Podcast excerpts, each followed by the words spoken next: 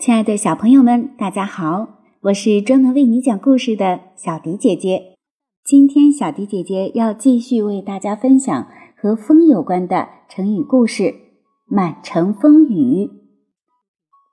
北宋时期，潘大林与谢毅是意气相投的好友，两人都非常清贫，但都热爱诗文，也富有才华。他们俩志同道合，虽然相距很远。却经常互写书信，切磋诗意，并乐此不疲。有一次，谢毅给潘大林写了一封信，问候近况的同时，问他有没有新写成的大作，说自己想要一饱眼福。潘大林回信说：“现在秋高气爽，景色宜人，我灵感很多，感觉秋天的景物样样都可以写出好的诗句来。”昨天呀，我靠在床上闭目养神，听着窗外吹打树林的风雨声，诗兴大发。我立刻起身，在墙上写下“满城风雨尽重阳”的句子。可谁料，一个做收租的官吏突然闯了进来，把我的诗兴一扫而光。这首诗写不下去了，所以现在只能把这一句诗分享给你。满城风雨本来指城里到处刮风下雨，用于形容重阳节前的雨景。现在形容事情传遍各处，到处都在讨论，当然多指坏事。小朋友们，你知道吗？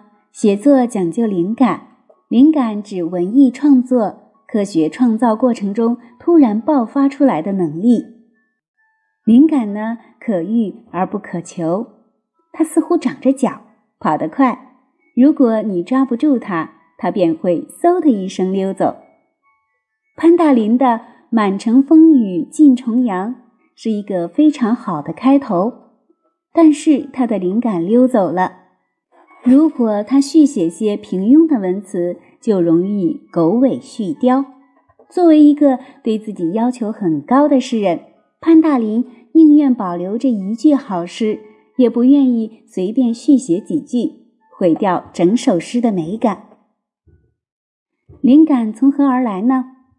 所有的作者都在苦苦追寻灵感，可灵感不会凭空出现，它不是心血来潮的产物，更不是天上掉馅饼。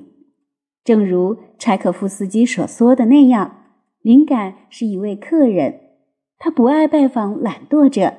只有一个人不停的思考，并将身心整个沉浸在问题中，灵感才会在电光石火之间，如闪电般划过脑海。总的来说，灵感是对艰苦劳动的奖赏。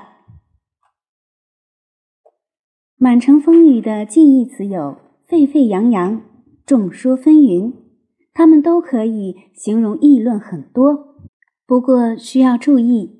满城风雨多指坏事，而且坏事本身很出奇或很重要，引得人们议论纷纷。